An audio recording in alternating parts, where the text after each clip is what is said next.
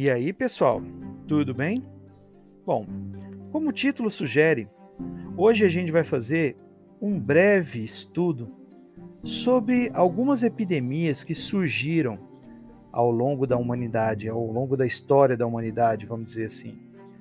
E não houve um momento mais oportuno para a gente discutir estudar isso do que agora, né? Nesse momento que a gente está vivendo. Bom, a gente, basicamente eu, você e o mundo inteiro, né? Todas as pessoas tiveram a sua rotina mudada drasticamente né, para tentar conter o avanço de um agente patogênico que surgiu lá na China e foi divulgado pela primeira vez no final de 2019, né, na cidade de Wuhan. Uma variação de um vírus já conhecido, o vírus conhecido como corona, só que agora uma variação um pouco mais nociva, que a Organização Mundial da Saúde né, nomeou de Covid-19. Bem, eu não preciso ficar falando muito sobre esse assunto, porque o tempo todo a gente está sendo bombardeado de informações sobre essa doença e é claro, né? A gente está vivenciando um momento que os cientistas estão literalmente numa verdadeira maratona para descobrir, né? Todo possível, todas as características possíveis, né? Formas de tratamento, de prevenção dessa doença. E hoje o que, que a gente vivencia é justamente uma das melhores formas de prevenção dela, que é o isolamento. Mas se eu falar para vocês que essa situação que a gente está vivendo hoje não é novidade, não, não é novidade. Talvez o que é novidade é a velocidade com que essa doença se esparramou pelo planeta, em que em outros exemplos de epidemias que tomaram proporções mundiais, talvez não tenha sido tão rápida quanto essa que a gente vivenciou agora, ou vivencia agora. Bem, a gente sabe que o primeiro caso, por mais que essa doença tenha sido relatada no, no final de dezembro de 2019, logo no dia 13 de janeiro, o primeiro caso fora da China já foi identificado na, na Tailândia.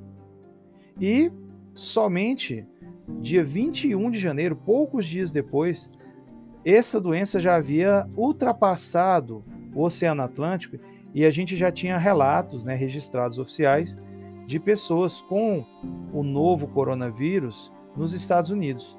Aqui no Brasil, essa doença foi registrada pela primeira vez no dia 26 de fevereiro. Mas, como eu disse anteriormente, isso não é novidade. A gente teve vários outros episódios na história da humanidade que a gente pode citar.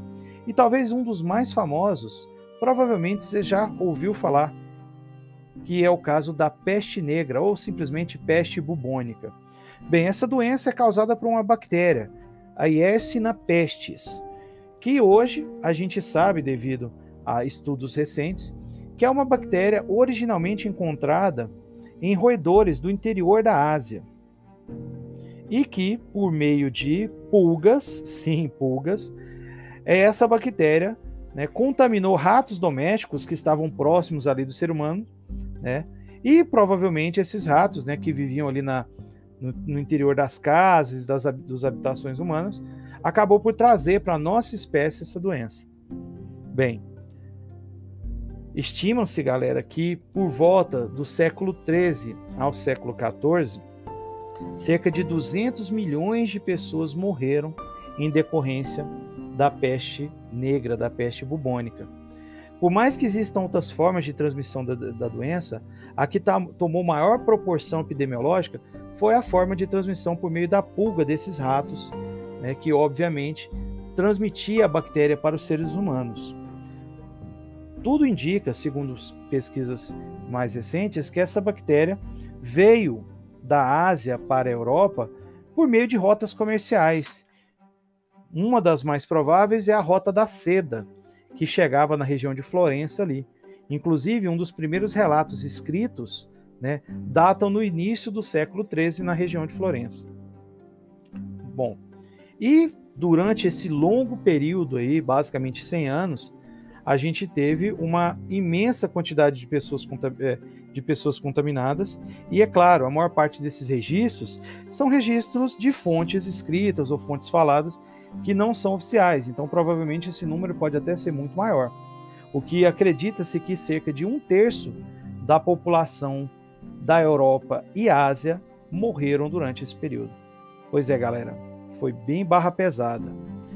Bom, outros exemplos históricos que a gente pode citar, além desse, tem a ver agora um pouco depois, no século XV, né, com a chegada dos europeus às Américas. Sim, as grandes navegações, né, buscando rotas comerciais e tudo mais, os europeus, quando assim que chegaram nas Américas e tiveram contato com os povos nativos americanos, você, a gente começou a observar ali o contato de dois grupos de seres humanos que estavam há milhares de anos isolados. Claro, né? A gente tinha o Oceano Atlântico de um lado, o Oceano Pacífico do outro. E, obviamente, os nativos americanos ali, né, tinham um conjunto de doenças próprias ali, que vivia ali entre as aldeias. E a mesma coisa acontecia na Europa. E quando esses povos se encontraram pela primeira vez com a chegada do europeu, é evidente que houve, além das próprias trocas culturais, trocas de agentes patogênicos. É, pessoal, o europeu trouxe várias doenças da Europa para os nativos americanos e o contrário também aconteceu. Né? Então, naquela chegada do europeu às Américas, doenças que nunca né, é, haviam sido identificadas nos nativos americanos aqui chegaram. Por exemplo, varíola, gripe, tuberculose, sarampo, cachumba. Algumas doenças que eram relativamente comuns na Europa chegaram e, obviamente, né, as populações ameríndias não estavam adaptadas a essas novas condições.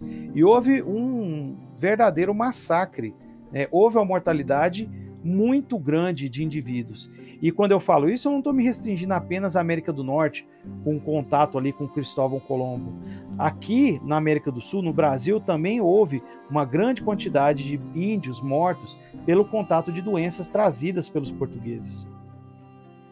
Então, a gente viu agora doenças vindo e atravessando um continente. Mas será que o contrário também aconteceu? Será que alguma doença daqui dos índios chegou até o continente americano, eh, perdão, chegou até a Europa? Sim. E eu vou citar apenas uma delas, porque a gente tem muita coisa para falar sobre ela. Bem, provavelmente nessa né, ida dos europeus daqui de volta para a Europa, eles provavelmente levaram uma doença que, né, segundo vários estudos, não era comum na Europa. Essa doença é a sífilis. Bem, a sífilis é uma doença causada por uma bactéria chamada de treponema pallidum, e ela é transmitida essencialmente por relações sexuais sem preservativo. Porém, outras formas, como contato sanguíneo, contato com as feridas, ou até mesmo mães grávidas podem transmitir para os seus bebês. E essa doença, que estritamente, ou pelo menos da, da forma mais comum de transmissão por vias sexuais, né, essa doença causou uma verdadeira epidemia no continente europeu e estendendo-se para a Ásia. Então, a gente viu agora que essa doença, que saiu aqui das Américas, chegou até o continente europeu e Ásia e, provocou danos absurdos naquela região. Bem, em 2011, a pesquisadora né, do, da Universidade de Mississippi, nos Estados Unidos, a doutora Molly Zuckerman, ela, por meio de, de um estudo, do mapeamento genético da, da bactéria da sífilis, a Treponema pallidum, juntamente com alguns estudos de fósseis de índios americanos, né, ela conseguiu mostrar que essa doença, que a sífilis, não era comum na Europa antes do século XV. E aqui, nas Américas, ela já era comum entre os, os ameríndios, de uma forma geral. Então, galera, é, é mais uma evidência que a ciência está mostrando que essa doença saiu daqui das Américas e chegou até a Europa. E quando ela chegou na Europa, ela causou muito estrago. Bem, ela foi responsável durante dezenas de anos pela morte e pela contaminação de várias pessoas. Bem, dentre os sintomas da sífilis, né, nas fases mais agressivas e as fases mais crônicas doença, você, você poderia observar lesões neuro, neurológicas graves, perda de visão, né, demência e sim, claro, a morte. E é uma doença, galera, que não ficou restrita apenas a um grupo de pessoas, não. Você teve uma expansão muito grande, inclusive em algumas personalidades. Né? Várias personalidades apresentaram, né, eram, foram registrados com sífilis. Por exemplo, você já deve ter ouvido falar em Beethoven, por exemplo, né? Ou Van Gogh, o pintor, né? Oscar Wilde, né, um escritor, né? Nietzsche e vários outros, inclusive personagens da realeza. O rei da França, Luís XV, também teve sífilis. E vários estudos apontam até que, que Adolf Hitler apresentava né, sífilis. Bom, é uma doença, então, galera, muito. Foi uma doença que causou um, vamos dizer assim, um grave, um, um grande estrago na Europa, certo? Até começo do século XX, né, com a descoberta da penicilina, que é o principal antibiótico que combate essa bactéria e que, por meio desse tratamento, além de outros que já haviam sido desenvolvidos antes, né, literalmente conseguiu controlar essa doença. Bem, devido à sua transmissão pelas relações sexuais, muitas das vezes a sífilis era associada a um castigo divino, certo? E em vários é, as, é, afrescos, né, ou perdão, em várias obras, esculturas, né, e, e perdão, pinturas, né, retrataram pessoas contaminadas com a sífilis ao longo da história, inclusive vários relatos, inclusive teóricos de alguns de alguns escritores da época. Para você ter uma ideia que essa, essa situação que a gente está vivendo hoje não é nada, vamos dizer assim, novo, né? Que o, nós humanos já passamos por vários outros momentos semelhantes a este.